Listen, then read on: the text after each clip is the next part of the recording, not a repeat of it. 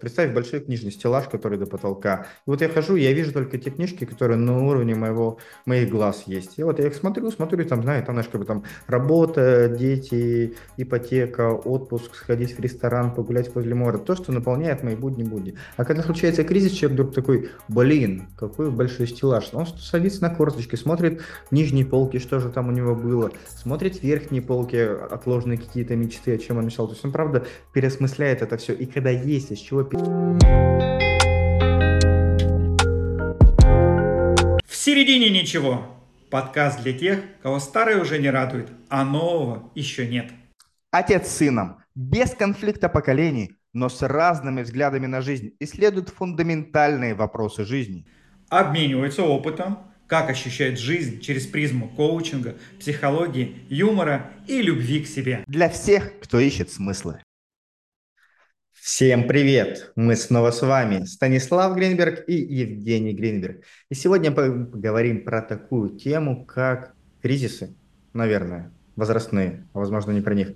Или про то, какую возможность, какой творческий потенциал раскрывается при преодолении этих самых кризисов, с которыми мы сталкиваемся в течение жизни. Вот смотри, мне 33 года будет в январе. При этом за свою жизнь, ну, личных кризисов, наверное, у меня один какой-то был, такой сдвиг парадигмы подумать, а, когда я после хорошей руководящей должности год проработал почти официантом-менеджером в ресторане, просто мне хотелось изнутри посмотреть, как выглядел этот рынок, потому что были идеи по тому, как это можно сделать по-другому. Но при этом за свои вот эти 33 года я неоднократно встречал наш экономический кризис, геополитический кризис. То есть слово кризис, оно прям вошло в обиход, как э, купи хлеб, я не знаю. То есть куда ни посмотри, везде все говорят про кризис. И при этом я знаю людей, которые кайфуют от кризисов и находят в них огромное количество возможностей. Есть другая категория людей, которые постоянно в кризисы напрягаются, страдают, переживают, тратят кучу энергии. Так вот, у меня нет пока вопроса, у меня есть только исследования. Смотри, а я бы разделил а, кризисы на ну, две составляющие. Есть внешний кризис, там экономический, там еще какой-то. Есть внутренний кризис э, личности самой. Вот. А, и нам нужно сейчас определиться, о каком кризисе мы будем говорить, о личностном или же все-таки о внешнем. Но 33 года, я тебе напомню, кризис в 33 года, первый, с кем, у кого я, ну, чей кризис в 33 года я узнал, это был Остап Бендер, когда он говорил, что мне 33 года, возраст Иисуса Христа, а что я сделал? Паниковского не воскресил, учеников разбазарил, учения не создал. Да, то есть у него был такой. Поэтому 33 года он тоже такой рубежный, где человек оглядывается все-таки назад и смотрит, что он там сделал. Но я бы вопрос пошел бы по пути это личностного внутреннего кризиса, и вопрос был следующий такой, да, взял сразу бы вот кризис среднего возраста ты еще там не был. Мы же с тобой по разные стороны кризиса среднего возраста. У меня вроде бы как он уже состоялся, а у тебя он еще впереди. Вот. И в моей системе координат э, кризис среднего возраста у всех он по-разному происходит. Но я бы вопрос задал такой, а если жизнь после кризиса среднего возраста. Потому что я помню, что в детстве мне люди, которым было 40 лет, мне казались просто древнейшие пенсионеры. Вообще, я не хотел быть вот такими старыми, они какие-то вообще мне казались. Вот то ли дело там 16-18 лет. Вот. Сейчас мне уже 58, но я все равно себя чувствую там на 16, 18, 20, 30, да, и вот этот момент э, я бы предложил исследовать, потому что мы все равно сталкиваемся с вот этим моментом, а что я, кто я, а куда я. Угу. Ну смотри, при этом же есть э, кризисная психология, если я не ошибаюсь, где говорится про то, что кризис личностный мы испытываем каждые 7 лет. Условно, и, условно говоря, у каждого периода есть свои цели, задачи, которые нужно в этот период сделать. Если их сделать и быть правдой собой, то кризис проходит как будто бы легко.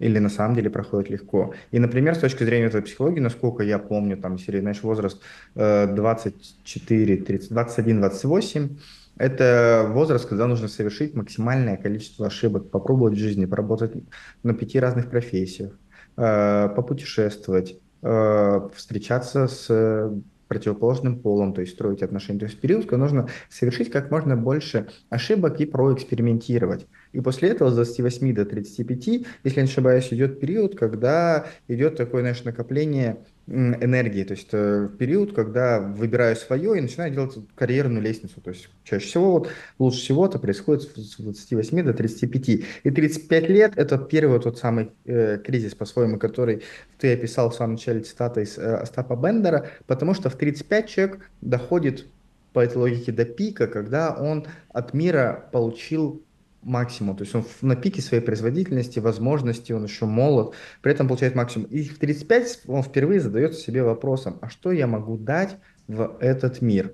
И это вот первый щелчок, как у Остапа Бендера, который говорит про то, что учение не создал. И дальше идет период с 35 до 42, и как раз кризис среднего возраста обычно же про 40-летних говорят, до 42, когда человек начинает думать, что же он дал этому миру, но и к 42 он подходит, если он не создал достаточно ресурсов для того, чтобы воплотить свою какую-то мечту, какую-то идею глобальную в жизнь, чтобы что-то подать, тогда у него случается тот самый кризис среднего возраста. А если к этому моменту у него есть ресурсы для того, чтобы воплотить свою мечту, понимание, как это делать, навыки, и он просто перестает у мира брать и начинает свои ресурсы вкладывать в это, то тогда он очень легко проходит ну, вот этот самый кризис. Ну, смотри, в моей системе координат это ошибка, которую ты говоришь, потому что я знаю очень много людей, которые нормально подошли к кризису среднего возраста с большим количеством ресурсов, финансов, чего угодно, и их накрывало там по полной программе и не радовало ничего. Я знаю люди, которые уходили с больших должностей и кучу всего. Допустим, я тебе про себя скажу, у меня же вот коучинг-центр Станислава Гринберга, он же рожден как раз после кризиса среднего возраста. Это был 2022 год, когда я в 2022 году, сколько мне там было-то? 30, 38 лет. Вот мне было 38 лет. Еще раз году ты говоришь, 2022? 2000, 2002, 2002. 2002 году мне было 38 лет. Все. И я понимал следующее, что все, я в бизнес больше не хочу, мне это неинтересно, и я не понимаю, ну, у нас там что-то был развал этой компании, все. И а, я стал с вопросом, а что, как мне двигаться дальше? Это вот для меня это была ситуация, если описать, знаешь, какая, вот а, ты кидаешь кубик и в игре ходишь все время, тебя 5-6, все, доходишь, вот встаешь на клеточку, и я встал на клеточку, на которой было написано «Вернись в начало игры». Я такой... я такой думаю, что же мне делать? И тут я вспомнил, что когда-то в юности, там мы с Игорем, да, с братом мы а, создали малое предприятие «Психолог» и учились там, ездили на тренинги, даже у нас там мы занимались, а, ну, где-то, полгода-год, а потом мы ушли в бизнес из этого дела. И я вдруг понял, что, блин, я же хотел заниматься вот тренингами, да, и в тот момент была такая история, что у меня все равно а, вот этот кризис среднего возраста был заключался с середины ничего. В бизнес уже не хочется, а, но там деньги, там возможности, куча всего ресурсов. Хочется заняться тренингами, но это как дворником стать, там ни денег, ничего. Вообще какая-то после вот того, что той должности, в которой я был, это было ну какой-то вот прям вообще непонятно чего. И дальше там, ты знаешь, как произошло это чудо, и я вдруг понял, что все, я вот хочу заниматься тренингами, и вот на сегодняшний день я бы точно разделил жизнь до и после кризиса. Я считаю, что после кризиса у меня было возвращение к тому, для чего я реально там был создан и к чему шел. Вот. И второй момент, мне кажется, тоже я могу ошибаться, что то, что ты говорил, все наши ошибки, испытания, может быть, они на самом-то деле нас и подводят к вот этому середине ничего, этапу среднего кризиса, э, кризиса среднего возраста, когда ты оглядываешься и вдруг понимаешь, что все пазлы сложились, что все твои ошибки, все, что ты пробовал, где ты был, оказывается, все это было направлено для того, чтобы с тобой случился вот этот инсайт. Так вот я про что, так вот для чего. Я обладаю всем. Мне кажется так. Ри, смотри, я с тобой согласен, но мне кажется, ты своим примером только что подтвердил и то, про что я сказал. Ну, то есть бизнес деньги это брать. Ты захотел что-то давать в этот мир – и вспомнил про то, что у тебя была мечта, у тебя, ты хотел заниматься тренингами. И смотри, если бы у тебя было денег достаточно, так, чтобы не думать, что в бизнесе деньги, ты все равно бы пошел бы в тренинги. Просто ты бы по-другому немножко туда зашел с кем-то другим. При этом, ну, в моем представлении, твой самый сильный накопленный ресурс – это вот сила воли. В хорошем смысле, как бы тяга к жизни, сила воли, которая позволила себе в те времена создать коучинг-центр, который до сих пор процветает, и спасибо тебе большое за это. Вот, но получается, что ты подошел к тому периоду, когда ты устал брать, потому что когда берешь, смысл теряется. Ты берешь, берешь, берешь, все, а смысла в этом нет. Смыслы рождаются, когда мы что-то даем. И вот это была ключевая у тебя тяга перестать э, брать и начать давать. Но при этом самое ключевое, мне кажется, ты сказал, что ты вспомнил, что же ты хотел в детстве. То есть вот ту самую мечту, или проекту, смотря как назвать, из детства. Ты перенес настоящее, ты ее принял, и ты шагнул в это. И поэтому у тебя после кризиса среднего возраста все развернулось только в лучшую сторону. Если бы ты этого не сделал, если бы у тебя не было проекта, мечты, которые заняться, и просто ты бы устал получать деньги от работы, ну, блин, после этого путь уже идет в сторону, там, знаешь, какой-то более затяжного. То есть, давай скажем так, в кризисе будут все. Вопрос в том, как ты его пройдешь, за какой период, каким ты из него выйдешь. Потому что из кризиса можно выйти полным энергии с новым проектом, который создан, который живет и который тебя наполняет жизнью. А можно выйти еще более уставшим, еще чуть более задолбанным, при этом сохранив всю свою прошлую жизнь. Ну, типа уже из него тоже выйти. И в моем представлении, когда ты понимаешь, вот, что это неизбежно, и ты вправду с собой что ты хочешь делать в этой жизни, и ты начинаешь делать, то ты из кризиса выходишь легче, быстрее и в своем направлении, в котором даже не будет, может быть, того количества денег, которое есть в бизнесе, чтобы брать, но гораздо будет больше смыслов и удовлетворений.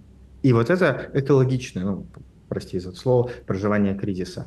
А не экологично это когда люди там, знаешь, запой уходят, разводятся, еще что-нибудь делают. Смотри, вот тут очень важную тему ты поднял, ведь еще вопрос следующий, в каком состоянии а, заходит человек в, в кризис среднего возраста, потому что есть две стратегии. Одна стратегия это жизни, где человек прямо стремится к жизни, он хочет быть вовлечен, а другая стратегия, человек неосознанно стремится к смерти. Если мы вспомним там Владимир Высоцкий, у него есть такая песня «Меня всегда на цифре 37 бросает в дрожь», да, и он рассказывает, кто погиб там. Э, если мы посмотрим, очень многие люди ушли из жизни в 37-38. И вот здесь вот этот ключевой момент, если кто-то оказывается в кризисе среднего возраста, нужно вообще определиться. То есть я иду а, а в смерть или в жизнь, потому что все, что связано алкоголь, наркотики, вот это забыться, куда-то там разрушать себя, поздно ложиться, объедаться, набирать большой вес, это вот разрушение себя. То есть я себя разрушаю или созидаю. Вот для меня это как бы ключевая такая история. А второй ведь момент тоже интересный, что Э, кризис среднего возраста, он про что и вот эта вся середина ничего, что я закончил школу, вот когда школу закончил, тебе говорят, все, ты школу закончил, тебе пятерки поставили, все, иди теперь в институт, куда хочешь иди, все, уходи в жизнь. И вот кризис среднего возраста, он про это, потому что тебе говорят, слушай, все, тебе пятерки, значит, ты уже там все социальные программы выполнил, там детей родил, там воспитал, какие-то бизнесы сделал, еще что-то сделал, все, теперь живи как хочешь, сам создавай. Ведь еще почему сейчас проблема у людей-то, с, особенно 50 плюс, потому что они, они, нет никаких представлений, как там дальше можно жить. Потому что старые все поколения, там были, если мы возьмем сейчас Индию 100 лет назад, в 38 лет человек уже был пенсионер и готовился к смерти. Все, 38 лет он уже все, у него жизнь заканчивается. Так, чтобы кто-то сейчас доживал до 70, до 80, такого не было. Да? И вот нет вот этой еще внутренней истории, понимания, как двигаться. И вот это очень большой вызов – человеку, а как ты-то хочешь? И мне что еще помогло в моем-то вот этом кризисе, что я все-таки встретился с коучингом. То есть я занимался тем, что мне же и помогало, вот эти вопросы. А что ты хочешь, куда ты идешь, особенно третий модуль, где мы там про ценности, я разбирался, про что я на самом-то деле, да, вот эти вещи. Ну и первый модуль, который помогает себя слышать начинать. То есть вообще вся программа коучинга, если там сказать, что для меня было самое ценное, это э, то, что я научился слушать себя и других людей. Я остался слышать, про что я, как. Не домыслы видеть, а именно прям глубинно слышать. Угу. Смотри, сейчас чуть-чуть от темы отступлю. Есть такая прикольная тема. Я помню, когда я учился в школе, у нас в девятом или в десятом классе было общество знания, где нужно было написать какую-нибудь статью э, про общественное значение. Не помню, честно говоря, про что, но э, как именно звучала задача. Но что я сделал? Тогда у нас пошла реклама, ты знаешь, мол, стали говорить, что в город заходит мол, реклама. Э, мол – это большие торговые центры. И я нашел такой термин, как мегамоломания, когда люди приходят и проживают целую жизнь в торговом центре, и прямо это как зависимость у них не, некоторая есть. И читая различные статьи, в том числе и на английском языке, потому что английский в тот момент я знал хорошо, Э, я столкнулся с тем, что был феномен, что мужчины, именно мужчины в возрасте, в кризисе среднего возраста, ведут себя в торговых центрах точно так же, как подростки. Их цепляют одни и те же триггеры. Они покупают примерно схожую одежду, которую их цепляют. Они одинаково проводят там время. То есть как будто бы... И мне кажется, вот сейчас после того, что ты сказал, что как будто бы, когда мы входим в кризис среднего возраста, то мы возвращаемся в то подростковое время, которое было. И если в нем есть что-то созидательное, было что-то созидательное, за что зацепиться, к чему задавать вопросы, откуда вспоминать мечты, откуда вообще есть что-то вспомнить такого, что продвигает вперед, то оттуда можно и черпать очень такой большой ресурс. Потому что ведь э, только во времена, мне кажется, кризисов человек впадает в то состояние, что он прям начинает задумываться и переосмыслять свою жизнь. И через это переосмысление вспоминает многие эти вещи, крутые события, клевые знакомства, какие-то озарения, мечты, которые, в, когда все хорошо, успешно, как будто бы, знаешь, там на задних полочках лежат. Ну, то есть с точки зрения э, метафоры, вот представь большой книжный стеллаж, который до потолка. И вот я хожу, я вижу только те книжки, которые на уровне моего, моих глаз есть. И вот я их смотрю, смотрю, и там, знаю, там, знаешь, как бы там работа, дети, ипотека, отпуск, сходить в ресторан, погулять возле моря. То, что наполняет мои будни-будни. А когда случается кризис, человек вдруг такой, блин, какой большой стеллаж. Он садится на корточки, смотрит нижние полки, что же там у него было, смотрит верхние полки, отложенные какие-то мечты, о чем он мечтал. То есть он, правда, переосмысляет это все. И когда есть из чего переосмыслить, то тогда и появляется энергия, чтобы двигаться дальше. И как, а вот это переосмысление появляется в моем представлении как раз-таки, как ты сказал, из тех э, ошибок, проб и ошибок, которые в жизни мы совершали, которые складываются в тот самый пазл, который в моменте настоящего становится некоторым вектором движения вперед. Смотри, отчасти это так, но я бы пошел следующее. Если мы будем себя определять постоянно прошлым, то мы никакого будущего не увидим. То есть мы будем все время воспроизводить вот это прошлое. А я вижу следующую вещь. Вот даже если здраво задуматься, вот смотри, сейчас подумаем. Мы, как человеческие существа, ну, как люди, мы проживаем себя за одну жизнь минимум в семи телах. Новорожденный, там, подросток, юноша, там, взрослый, потом там пенсионер, да, потом старое тело. У нас совершенно разные тела. Вот просто если задаться, взять, разложить фотографии, ты посмотришь, здесь было одно тело, здесь второе, третье, четвертое, то есть оно меняется, оно же не из прошлого, да, и вот здесь один из моментов, который я считаю, что, что помогает вообще вот мне проживать все эти любые кризисы внутренние, это занятие спортом и здоровьем. То есть я хожу на тренировки, занимаюсь, и возвращение меня в тело, и я чувствую свой потенциал тела. Вот у меня сейчас вот такой потенциал тела. Все. Я живу из него. Это очень такая сильная, ну, как бы вот мотивация, мотивация внутренняя и, ну, такая константа, на которую точно-точно можно опереться. И один из моментов, там же почему еще у людей кризис случается, что люди не хотят жить в другом теле. Вот я был молодой, сейчас же индустрия это молодости развита, там бог так все как колет, еще что-то делал, да, потому что вот я себя в молодым хочу, вот прямо красивым таким проживать, а уже более каким-то возрастным не хочу. И это тоже идет непринятие, не любовь в себе и уничтожение себя. И, допустим, для меня, я считаю, что вопрос как бы не просто кризиса среднего возраста, а прямо если прямо сейчас все, кто нас слушает, скажут себе одну простой момент. Я тебе тоже бы как сыну предложил бы, если ты хочешь, сказать себе, я в любом возрасте, в любом теле буду любить и принимать себя. Все, у меня с собой любовь вот до конца жизни, все, вот в любом теле, все, э, счастливо и буду все. И этот момент, он настолько разгрузит многие вещи, вот это, он, потому что куча энергии идет на то, чтобы воссоздать себя прошлым. А тебя прошлого уже нету, все уже, там не сядешь ты на шпагат на какой-то, ну, может быть, сядешь, но не на тот там, не сможешь колбаситься на вечеринке там с утра до вечера. Я помню, один раз у меня был случай, я 7 дней не спал, я уже потом стоя уснул и упал просто и заснул вот прям как все. Там мы были в походе, там у нас было много чего интересного, в общем, соревнования, там не до сна было, еще это приполярная наша уральская ночь была там на севере Урала, и там светло было, и вообще спать-то и не хотелось, а вечером еще костер, ты сидишь, ну, в общем, все. Я понимаю, что сейчас я столько не выдержу, то есть, как бы, да, и вот здесь вот момент, мне кажется, любовь, принятие и все-таки взгляд в будущее, потому что будущее не определено, оно здесь, в настоящем, и мы его создаем. Угу. Смотри, меня пока ты начал говорить, такой вопрос просто риторический, а кризис откуда? Он изнутри нас идет или он все-таки из головы?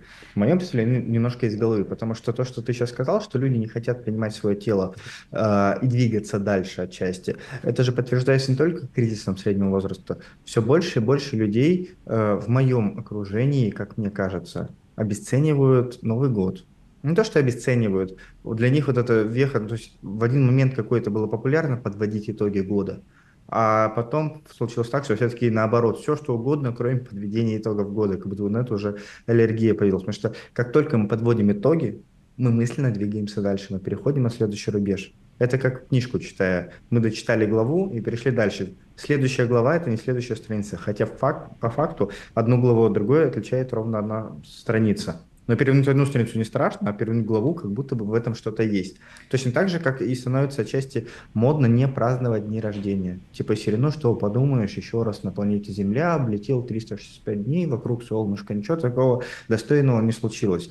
То есть человек как будто бы избегает вот этих круглых вещей. То есть журналисты этим пользуются, пишут новости. Итоги года, самая комедия 2022 года, итоги года, самый там популярный хит, итоги года, самая популярная игра, итоги года, самый частый вопрос у коучей. И они на это забирают, а люди наоборот как будто бы немножечко это избегают. Мне кажется, вот те, кто вот э, ну, то есть разные есть причины. Понятно, что кроются причины многих и в детстве, в прошлом, и там, возможно, что-то можно проработать с психотерапевтом, если есть на это запрос, и есть реально какая-то причина. Там не пришел, например, отец на день рождения, когда было 5 лет, и там какая-нибудь травма сильно по этому поводу. Но когда все в целом хорошо, как будто бы появляется запрет на счастливую жизнь, на празднование.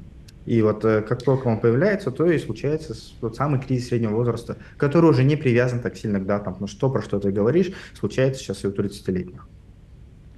Смотри, то, что ты говоришь, немножко распараллелю две вещи. Первое, все-таки нет культуры празднования у большинства людей, то есть нас никто не учил. Дальше, если мы празднуем Музыма, у нас, как правило, результаты, похудел на 3 килограмма, заработал 2 миллиона, но там нет качества жизни. То есть вот этот взгляд на качество моей жизни. И празднование это еще не вспоминание, это как бы для многих это отчет, да, вот, а именно наполнение энергии, радостью, ликованием, что вот это было так. И в этой радости и ликовании есть еще элемент отпускания. И я согласен с тобой, что а, ну, как бы если вот эти все вещи, ведь не просто нужно отпраздновать Новый год, да, а еще отпустить старый. Там же был такой момент, мы сначала благодарим старый, отпускаем его, а потом уже празднуем новый. Вот. Но это происходит тогда, в моей системе как координат, когда ты вовлечен в жизнь, и тебе просто нравится жить, и ты полон всяких идей и планов. А если ты просто существуешь в какой-то вот, порывешь в болоте комфорта, вот там пришел утром на работу, там налил кофе, в него какой-то сироп поганый залил, там выпил его, все тело притащил на работу, посидел еще что-то. Ведь вопрос следующий, да, там поговорил, какие-то вещи, да, вот, и ты не ощущаешь в этот момент жизни, да, и вот здесь я бы все-таки предложил следующую вещь, что, ну, то если мы сейчас говорим, да, то кризис, кризис среднего возраста, там две вещи нужно сделать. Это отпустить прошлый опыт, прошлую жизнь, все, праздновать, все. Вот как в молодости, там еще как все не будет, все это закончилось. Я самое хорошее оттуда беру и теперь инвестирую уже в что-то новое. И вот здесь же еще смотри, какой страх есть. Страх войти в неизвестное. Вот за что мне нравится коучинг, и за то, что вот наша программа помогает вот это делать, да, то, что а, рядом с коучем, ну, человек становится сильнее, то есть он может зайти вот эту границу неизвестности, а что ты хочешь достичь? Ну, я вроде не знаю, что хочу, классно, а еще что хочешь? Ну подожди, я же сказал, вроде не знаю. Да, я слышу, что ты сказал, что ты не знаешь. Ну а еще ты, что, какие? Давай, давай разгребать твои желания. Слушай, ну вот этого бы, наверное, хотел, вот сюда бы, все-все-все. И в этот момент какой-то появляется момент доверия к жизни – и один из вот проблем, я считаю, кризиса среднего возраста это и, середины ничего в то, что человек теряет доверие к самой жизни. Потому что если у меня есть доверие к жизни, и я сейчас в середине ничего, и у меня какой-то кризис, и я доверяю жизни, то я чувствую себя таким счастливым. Спасибо тебе, жизнь. Я доверяю тебе, значит, мне надо сейчас через что-то пройти, очиститься еще, освободиться. Может, мне просто нужно побыть в тишине. Может быть, мне нужно просто погоревать какие-то вещи. Ты ведешь меня, я доверяю тебе моя жизнь, и я следую за тобой. Вот. И вопрос, чувствуешь ли ты жизнь, находишься ты ли в контакте с течением жизни. И вот, допустим, я сейчас каждый, ну, там, не сейчас, я выхожу каждый раз на море и смотрю, что очень интересно. Ведь а, море – это как мы, человечество, каждая волна – это человек. И мы все взаимосвязаны, это целое, просто каждая волна. Вот если представишь себе сейчас, и вы все слушатели, представьте себе море, там волны, это все мы. И каждая волна это человек. И что происходит с волной? То она поднялась, о, он сейчас у него успех. То она опустилась, о, у него там что-то сейчас дела-то не пошли. То она поднялась, о, какое хорошее настроение. То волна опять опустилась, ой, плохое настроение. Но ключевой момент, там нет отдельных волн. Мы все взаимосвязаны. Это единое бытие, которое, это течение жизни, которое проживает через каждого из нас. Но мы все едины. И если вот соединиться вот этим, ну, как бы с чувством, что ты един, через тебя течет жизнь. Даже вот не я же создал свое тело, не я его придумал, да, то есть это создала его какая-то сила. И даже вот сейчас можешь попробовать такой эксперимент и предлагаю тоже слушателям его сделать. Вот просто если ты руку вперед вытянешь, и почувствовать, что ты не, не ты тянешь эту руку вперед, это какая-то сила жизни, Вселенная через тебя протягивает руку. Нет вот этого «я». Есть просто какой-то вселенский поток, который сквозь тебя эту руку протягивает. И в этот момент ты соединишься с этим целым, и выяснится, что нет никакой ни середины ничего, ни кризис среднего возраста, есть просто жизнь, которая течет. Да, смотри, Хорошо ты сказал. Про море мне тоже очень понравилось, но все-таки я бы только, знаешь, в чем с тобой не согласился? В том, что когда волна поднимается, это прям конкретно какая-то одинокая волна. Ну, не одинокая, а одна волна, четкая волна. Если вспомнить серферов, то они всегда, у них задача оседлать какую-то большую волну. Потом волна опускается, она становится снова частью моря. Но когда она поднимается, она как будто бы становится волной. Вот когда ты все это говорил, да, вижу, что ты... ты... Ты давно не был. Я тебя приглашаю, приезжай снова к нам на Балтику. Здесь много-много маленьких волн. Это не одна вот эта кайтерская такая длинная волна океаническая, а здесь у нас их много. То есть этих волн просто вот ты смотришь, они одна за другой. То есть они друг за другом, и они еще вот такие, как гребешками. Просто много-много гребешков такое. Я из такой картинки мыслю, если кто-то представляет. Я понял, что ты представил все-таки большую такую волну, как это серферскую. А я говорил о много таких маленьких, которые вот гребешки друг за другом. Угу. И смотри, мне кажется, что ключевое во всем, что ты сейчас сказал, и в том моменте про человек приходит на работу, наливает кофе сиропом, это про внутреннее состояние. Потому что один человек может прийти и наливать, и для него правда это, знаешь, типа рутина, м-м, опять на работу, опять кофе, чтобы быть бодрым. А для кого-то это ритуал и кайф. Он кайфует в том, что он ходит в любимый офис, что у него нет супер амбиций э, стать директором этой компании. Ему кайфово на той должности, на которой он занимается, потому что он в ней мастер. Он наливает кофе, он общается с людьми, с коллегами, которые его окружают, и при этом ему от этого всего кайфово, и его это тоже наполняет. То есть разность исключительно, мне кажется, в внутреннем состоянии. Потому что часто же в кино, в фильмах, сериалах все где-то показывали, что человека могут одеть в э, дорогой костюм, но при этом он не будет выглядеть в нем так же круто, как другой человек, который в этом же костюме. Потому что у него нет внутреннего состояния, что да, это, это его часть. А при этом бывают люди настолько в себе уверенные, что что бы на него ни надень, какую одежду, он всегда будет прям очень уверенно выглядеть, стильно будет выглядеть. И ты думаешь, блин, да как же так? Почему тебе все это идет? Но только сейчас вот эту метафору с одеждой можно пробросить и на другую какую-то деятельность.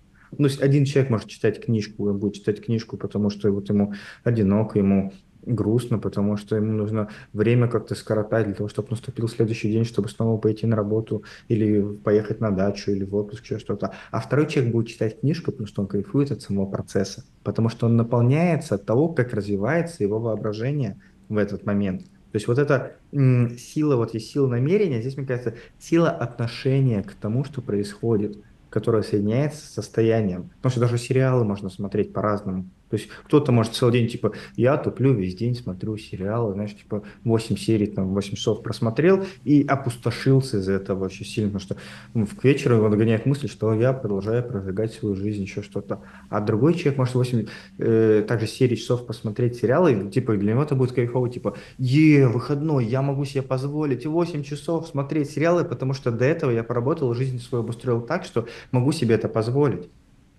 И для этого человеку, да, второму не нужно заболеть, чтобы, знаешь, часто мы, многое, что мы себе запрещаем в жизни, мы себе разрешаем, стоит только заболеть или простыть. Слушай, ну получается следующая вещь. То, что ты сейчас сказал, оно звучит следующим образом, что не важно, что ты делаешь, а важно, с каким намерением ты делаешь это, да, то есть что у тебя лежит в основе этого поступка. И следующее, с какого мировоззрения ты это делаешь. Все. Если брать вот просто мировоззрение, то, ну, знаешь, вот есть хорошая фраза, я бы ее тоже сюда нам сказал. Э, ну, фраза звучит следующим образом. Сейчас она, кстати, актуальна как никогда. Что к войне нельзя приготовиться, но к ней можно быть готовым. По-моему, это так звучит, ее надо погуглить. Но вот я помню, что ты не можешь приготовиться, потому что не понятно, что будет, как будет, там куча всего. Но ты можешь быть внутри к ней готов. И вот здесь вот эта вот внутренняя готовность, важно, насколько я внутренне готов встретиться с каким-то кризисом внутренним своим. И важна вот эта просто готовность. Все. И она складывается в моей системе координат из мировоззрения. если я считаю себя отдельным человеком, если я считаю, что мир здесь выживает, слабого убивает, то все, конечно же, мне панически страшно, у меня сейчас кризис, я не знаю, что делать, куда я пойду. А если я живу из того, что я един со всем целым, и я доверяю жизни – да, я доверяю вот этому потоку любви, и я сейчас просто, меня жизнь ведет через проживание, каждый прошел эти ворота, ну, так и условно, ворот, которых нету, да, ворота кризиса среднего возраста, когда ты выходишь на какую-то новую полосу. И я сейчас в доверии к жизни, открытости иду в какой-то новый опыт. Я не знаю, что там до конца будет, но ключевой момент, я знаю, что я бы хотел бы. И я осознаю, что у меня есть какой-то потенциал уже прожитый, о котором не надо горевать, а все лучше из него взять и принести в этот, ну, пользоваться в новом мире, в каких-то других формах. Да. Слушай, а ты можешь еще поделиться, чем тебе помогло преодоление, что тебе помогло в преодолении кризиса возраста, который у тебя был? Ну, мне понимание, вот эта история, которую я всем рассказываю, когда я мучился, и у меня была такая, то есть я пережил вот этот ага-момент, ну, назовем ага-момент. Он случился следующим образом. Я полгода был почти что в депрессии, потому что я в бизнес не хочу, но там деньги есть, а в тренинге хочу, меня душа прямо поет, а там денег нет. И вот я вот так болтался. Я сидел на, у нас там на Краснофлотце все, и в Екатеринбурге, кто не знает. В общем, у нас февраль, а в феврале у нас бывают такие солнечные дни, и шапки, большие шапки снега, а в этот момент на крыше начинает таять, просто капает вода. Вот, я сижу и так думаю, так, а в мире-то что происходит? Я настолько зациклился вот этом, что я не понимаю, где я нахожусь и что мне делать, вот просто середина ничего, мне как раз, потому что в бизнес мне не хочется, но там есть деньги, а в тренинге мне хочется, но там нет денег, нет. Вот ровно середина ничего. И я вдруг думаю, господи, а что в мире-то происходит? Вот я настолько зациклился, я решил посмотреть. Я прямо смотрю в окно, и вижу, солнце светит, голубое небо, вот это с крыш падает, вот это тает снег, и капель такая идет, кап-кап-кап, а у нас еще там за окном вот эти яблони, ты знаешь, да, вот, еще ничего не, не растет, но ветки есть. И я смотрю думаю, господи, а ведь все же в этом мире отдающее, и я же тоже отдающий. Это если возвращаться к началу нашего разговора, да, тогда в чем моя природа отдавания, я себе задал вопрос, и мне прямо на уровне метафоры, ну, то есть я вижу все отдающее. Это свет, отда... Э, солнце дает свет, вода дает влагу, деревья дают плоды. А в чем моя-то природа отдавания? И мне просто на уровне метафоры приходит фраза, если ты яблоня, ну, так я мыслю, если я яблоня, что я пыжусь быть сиренью? Я вдруг понимаю, да, если мне хочется делать тренинги, и это мое, что я опять в этот бизнес, в эту сирень залажу? И я принял буквальное решение. И дальше, э, ты это знаешь, у нас сейчас Яблоко – это символ коучинг-центра, такой логотип, он везде есть, да. И яблоко это мне все время напоминает, будь тем, кто ты есть. Вот это переживание, а кто я есть, и пометование, и принятие себя в какой-то сущностной форме, не возрастной, что мне делать в этом возрасте, а кто я по природе. И вот это вот принятие и произошло. Да, я думаю, что слушатели, кто слушает нас с первого выпуска, вспомнит, уже рассказывал эту историю. Да, да, но да. она яркая и правда, то есть получается, это тот самый эго-момент, который ты не забываешь и который тебя подпитывает ресурсами с тех самых времен, когда он случился. Ну что, я думаю, что будем с тобой закругляться. И знаешь этих... Ну что, есть жизнь, как ты думаешь, есть жизнь после кризиса среднего возраста? Ну, судя по тебе, есть. А ты для меня отец, значит, пример. Я беру силу рода, я точно... Не, безусловно, есть. Э, вопрос в том, как к нему подходить. И благо сейчас помогающих профессий в мире стало гораздо больше, и людям легче, мне кажется, заходить в эту историю. Сейчас в завершение еще один интересный факт скажу. Читал статью недавно тоже, ну или давно, не помню уже, недавно-недавно, которая как раз-таки говорила, что, господи, как у нас много новых болезней появляется в мире, и что люди начинают болеть тем, чем раньше не болели. А фишка в том, что, как ты сказал, в самом начале люди начали просто жить дольше, в два раза больше. Дольше по сравнению, там, как они жили сто лет тому назад. И чем дольше мы живем, тем с новыми вызовами, в том числе и болезнями, мы сталкиваемся, потому что это болезни, которые встречаются только у, там, у 100-летних, у 120-летних, у 60-летних. И когда мы будем жить, например, 150 лет, то мы еще каких-то болезнями столкнемся, до которых раньше не дели, ровно потому, что у человечества есть прогресс с точки зрения продолжительности той самой жизни. Вот. А я тебе хочу фильм еще посоветовать посмотреть. Я думаю, что ты его смотрел. Ну, он, в моем представлении, почему-то он тоже про это. Как, то есть середина ничего, в ней же можно оказаться вынужденно, а можно себя в нее поместить управляемо и посмотреть еще, каково в ней. И вот для тех, кто живет работой, работой, работой, мыслит цифрами деньгами, всегда же весьма сложновато себя поместить в неспешную природу. И, мне кажется, очень хороший такой совет для слушателей, если вы слушаете, если у вас очень много рабочих моментов, в смысле только работе, работе, деньгах, то есть э, выехать на природу, что же самый глэмпинг буквально на пару дней. И фильм, который вот это иллюстрирует, который хочу тебе сказать, это фильм называется «Хороший год» э, 2006 года с Расселом Кроу. Там, где вот он был такой циник, знаешь, работяг, и он наследует вино, винодельню э, в Провансе, во Франции и отправляется туда ей заниматься. И то, как вот э, он соединяется, то есть с одной стороны цифры бизнес, цинизм, а с другой стороны то, что создает природа, то, что мы не берем, ну, в фильме в виде винограда, и то, как мы потом это даем в мир, ну, в данном случае в виде вина. Спасибо, слушай, спасибо. Ну что, финалем? Ну что, финалем-то всем до встречи, когда увидимся с вами. Все той же самой середине ничего, но с другим состоянием, которое будет нас наполнять.